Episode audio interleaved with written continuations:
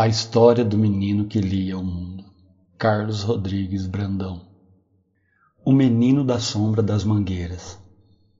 Vamos chamá-lo de Paulo. Todo mundo tem seu nome próprio, o seu nome. Tem um nome que é dele e tem ainda outros que são da sua família. Nosso Paulo também. Quando ele nasceu, no começo do século XX, que acaba de acabar, o seu nome ficou sendo Paulo Regulus Neves Freire. Mas, desde quando ele era menino, o chamavam mesmo era de Paulo Freire.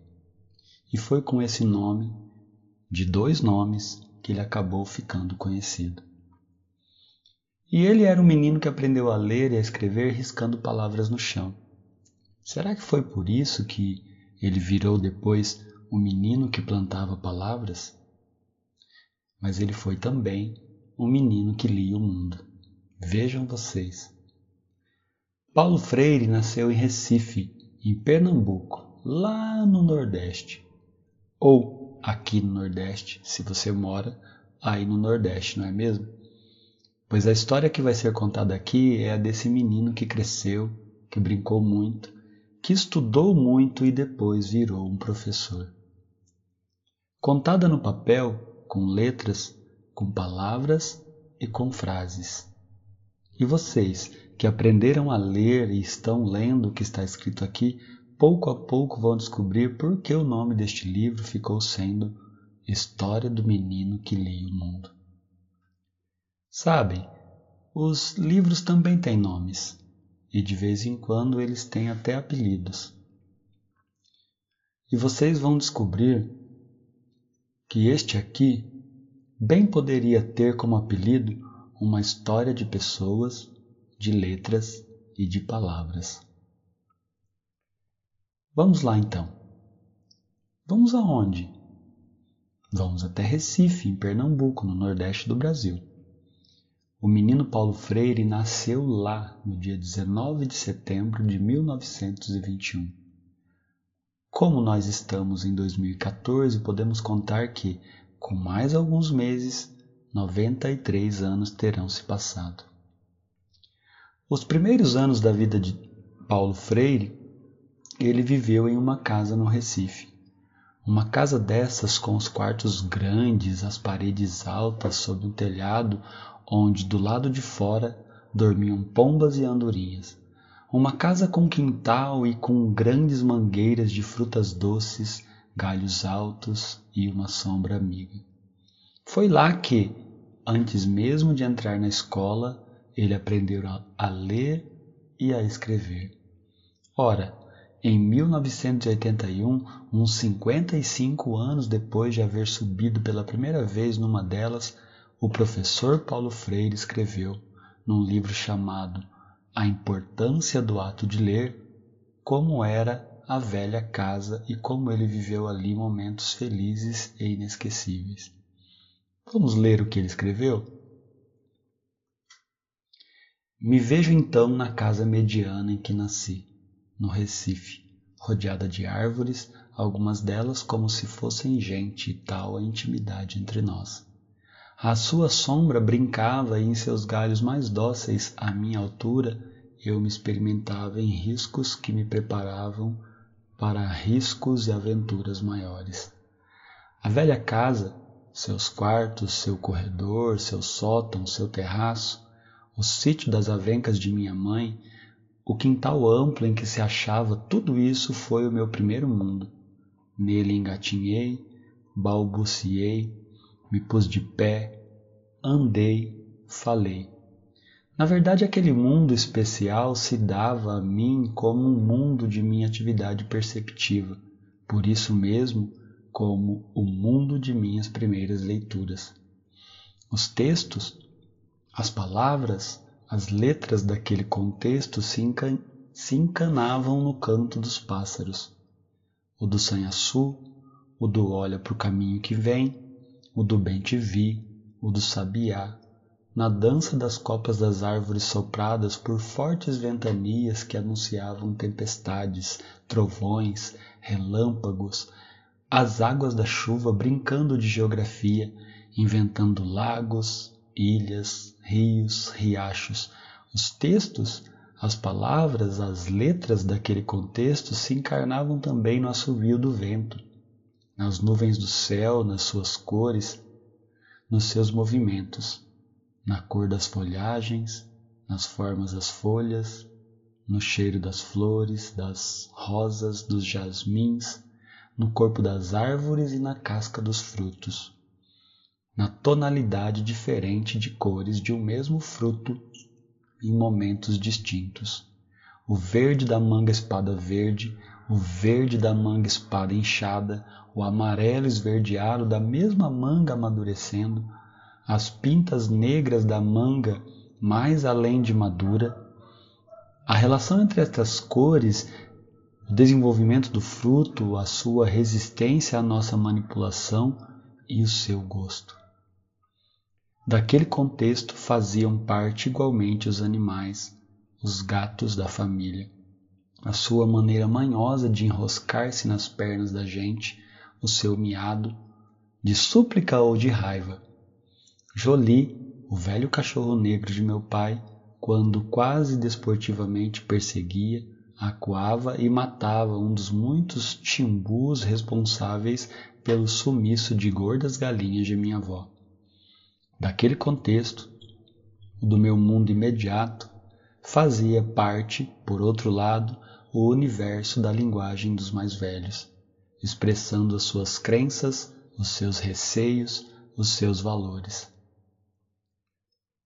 Toda criança que um dia fica grande e vira uma pessoa adulta carrega pela vida fora a menina ou o menino que ela foi antes. Quanta saudade do menino Paulo!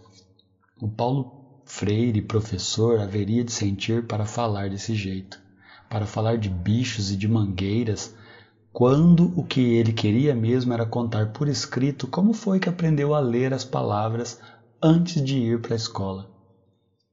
Vejam, como é que Paulo Freire lembra os lugares onde ele foi criança? Primeiro a casa lá dentro, depois o grande quintal e, no quintal, primeiro as árvores grandes e suas sombras, e os galhos e os frutos. Quando já era avô, Paulo Freire escreveu um livro novo. Sabem como era o nome? Era A Sombra desta Mangueira. Ele escreveu muitos livros, vocês ainda verão. Depois vem os bichos da natureza, os pássaros e os seus cantos. Depois os bichos da casa, os gatos e o cachorro Jolie, e então chega a vez das pessoas, dos mais velhos, pois era a criança que ainda mal aprendeu a subir nos primeiros galhos de uma mangueira, quase toda a gente do seu mundo é alguém mais velho. Depois chega a vez dos medos, isso mesmo, pois menino ou menina, qual é a criança que não tem os seus medos? mas os medos dele não eram bem como os das crianças de hoje. Sabe do que é que ele tinha mais medo? De alma penada. Vejam só, e eram as pessoas grandes que ensinavam às crianças esses medos. Vejam como Paulo Freire falava disso. Me refiro ao meu medo das almas penadas, cuja presença entre nós era permanentemente objeto das conversas dos mais velhos nos tempos da minha infância. Não havia melhor clima para peraltices das almas do que aquele. Me lembro das noites em que, envolvido em meu próprio medo, esperava que o tempo passasse, que a noite se fosse, que a madrugada semi-clareada viesse, chegando, trazendo com ela o canto dos passarinhos manhecedores. Os meus temores noturnos terminaram por me aguçar, nas manhãs abertas, a percepção de um sem número de ruídos que se perdiam na claridade e na algazarra dos dias e que eram misteriosamente sublinhados no silêncio fundo das noites. Aquele era um tempo parecido com agora, mas era também muito diferente. Não havia luz elétrica em muitas cidades. O menino Paulo contava dos acendedores de lampiões de gás que vinham pela rua no final das tardes, acendendo o pavio de cada lampião. Não havia rádio nem telefone.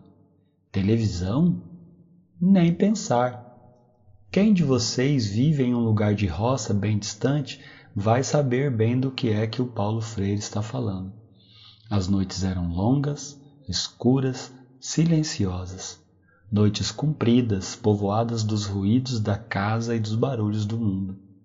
Barulhos como o vento lá fora, os ratos correndo no sótão da casa velha ou o pio triste da coruja. E o relógio da manhãzinha era o canto da passarada. Então as pessoas se acostumavam a saber das horas pelo barulho dos bichos e a posição do sol no céu. Os brinquedos não vinham prontos das lojas e as crianças desde cedo aprendiam a brincar de fazer brinquedo. Papagaio, peão, arapuca, casa de finge e caminhãozinho de madeira velha e de lata usada. Tudo se aprendia, tudo se criava, tudo se inventava naquele tempo. Mas não parecia um tempo triste, de jeito nenhum. Ao contrário, pois todas as pessoas antigas, quando falam daqueles tempos, parece que sentem muitas saudades deles. Ou será que é porque a gente sempre lembra com saudade o tempo em que foi criança? E criança aprende. Aprende desde muito cedo e aprende muito. Quando a gente vai para a escola, alguns adultos dizem: vai estudar para ver se você aprende alguma coisa. Não é mesmo? Mas elas esquecem que quando uma criança chega na escola, ela já aprendeu muito e muito. Aprendeu com o mundo. Aprendeu de olhar, de tocar e ver o mundo onde ela vive. Aprendeu com os outros, a mãe, o pai, e os irmãos e as irmãs mais velhas, os primos e os outros parentes.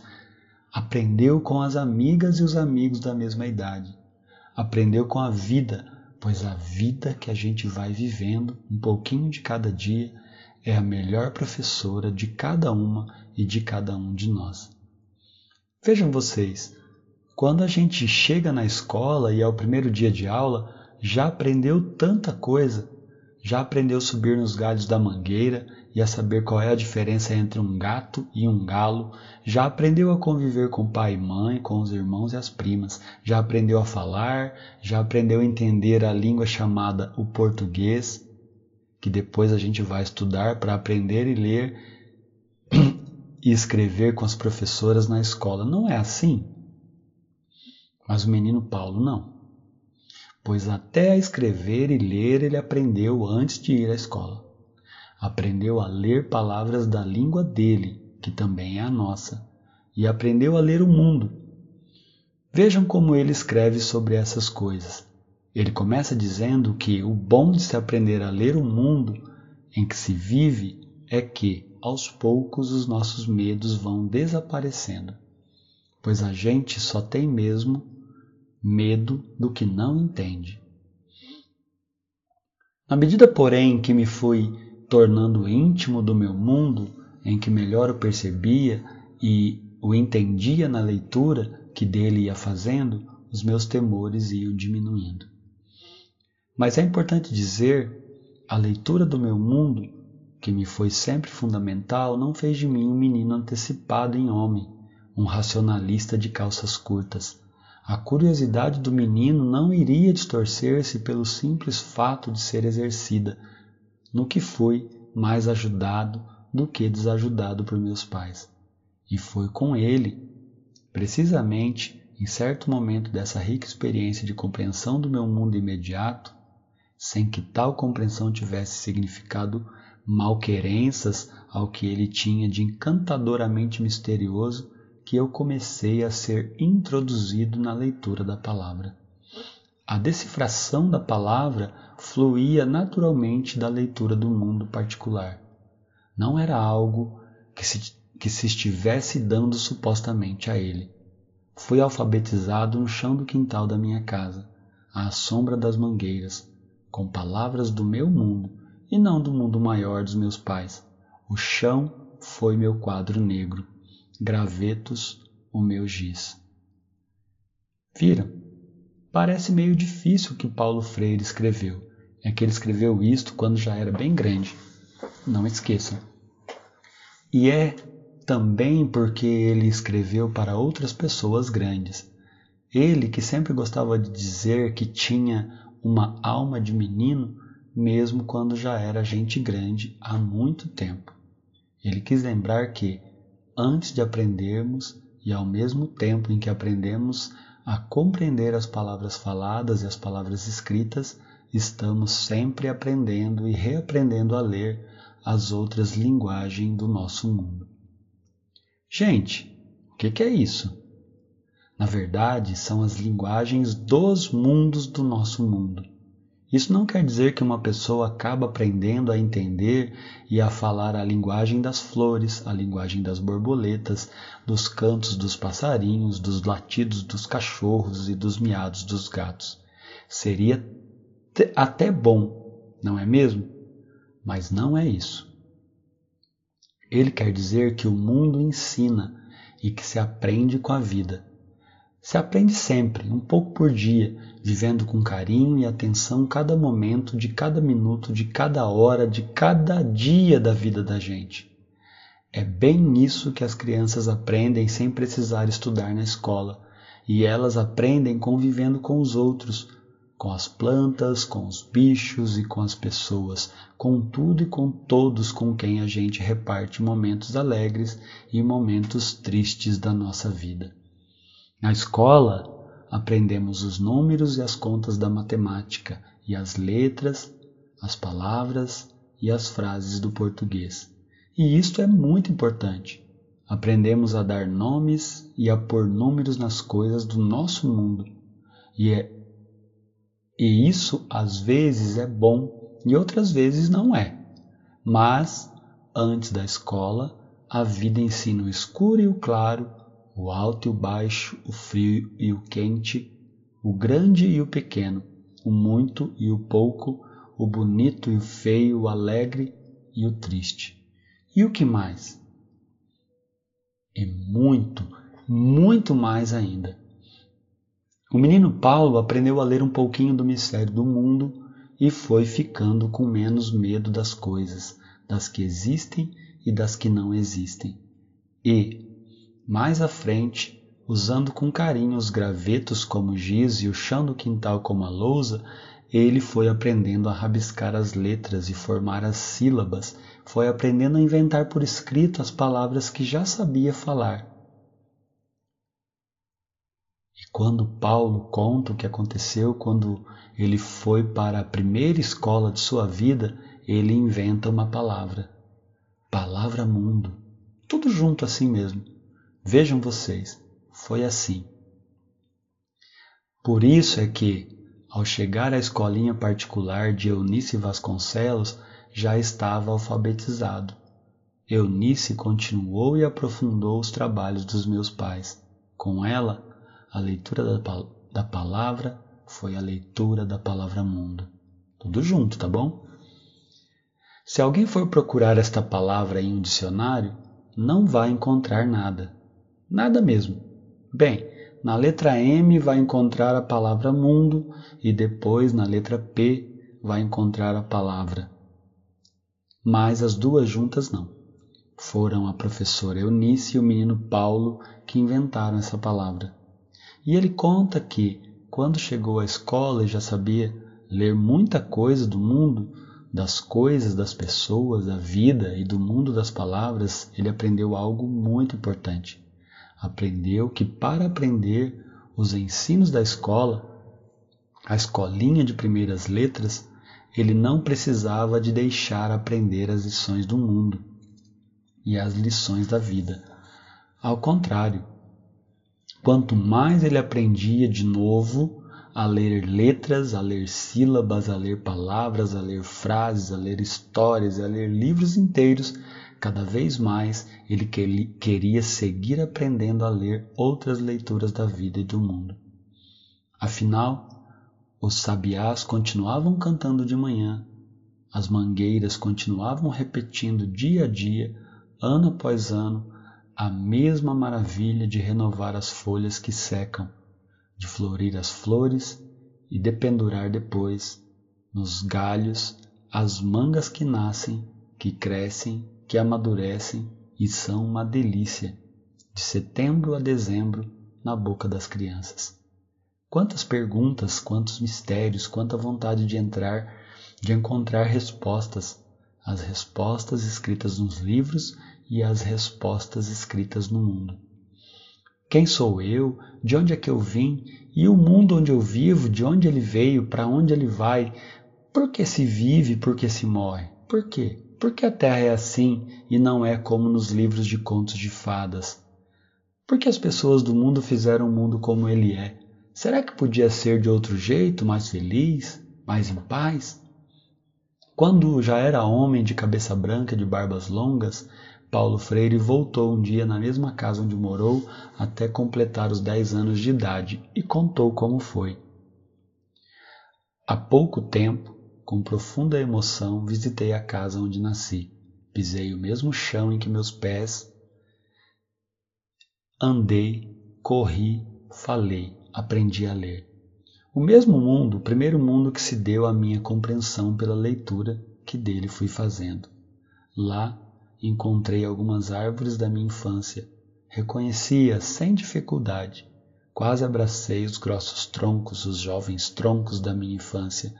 Então, uma saudade que eu costumo chamar de mansa ou de bem comportada, saindo do chão, das árvores da casa, me envolveu cuidadosamente deixei a casa contente com a alegria de quem reencontra gente querida.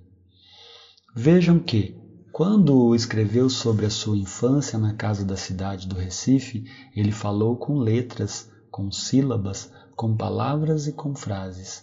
Ora, toda gente que estudou um pouco na escola sabe o que é isto. E tudo isto que vocês estão lendo aqui e agora é formado de letras, como o L, ou como o M, e é formado de sílabas como o lê ou como o mum. É formado de palavras como letra ou como mundo, e é formado de frases como aprendendo a ler palavras, eu aprendi a ler o mundo. Mas ele falava também em textos e em contextos, não é? E essas são palavras mais difíceis, mas nem tanto. Vejam, Palavras e frases juntas formam períodos que compõem os textos. Um texto é aquilo que se escreve ou lê e se entende e faz sentido. Tudo que vocês leram neste livro até aqui é parte do texto que nós escrevemos. Tudo que veio até aqui e junto com o que vem daqui para frente criou este livro chamado Histórias do Menino que Lia o Mundo.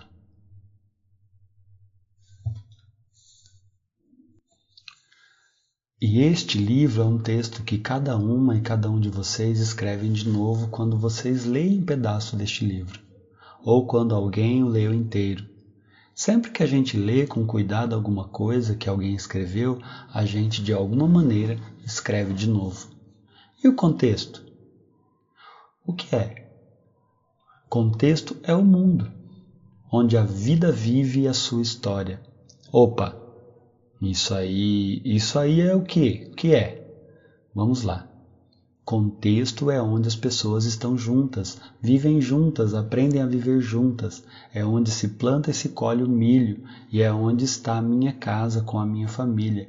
Meu contexto é o lugar onde vivo, eu e vive a gente com quem eu como a sopa de milho em volta de uma mesa é onde ficam os nossos vizinhos e a nossa comunidade. E ela pode ser uma vila de roça, uma cidadezinha, uma cidade grande, um acampamento ou um assentamento.